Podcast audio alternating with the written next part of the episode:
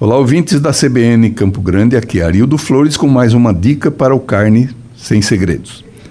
Vamos falar de carne moída. Se você tem o hábito de comprar carne moída para a sua casa, vai aqui uma dica que vai dar mais sabor e suculência e principalmente reduzir o custo da carne.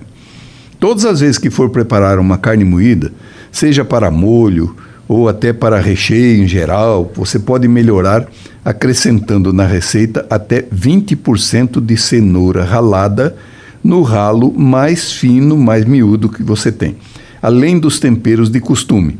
Com certeza você vai sentir a enorme diferença no prato.